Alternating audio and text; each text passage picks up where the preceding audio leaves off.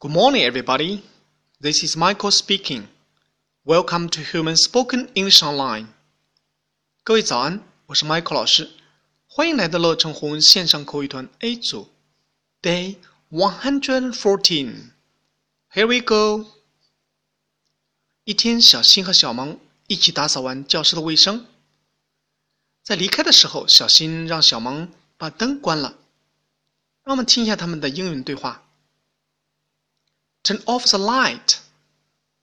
OK. Turn off 是关闭电器之类的物品，比如说关上电视。Turn off the TV. OK. Turn off. Light 灯，light。OK，我们再来一遍。Turn off the light. Okay. That's all for today. See you next time. Bye bye.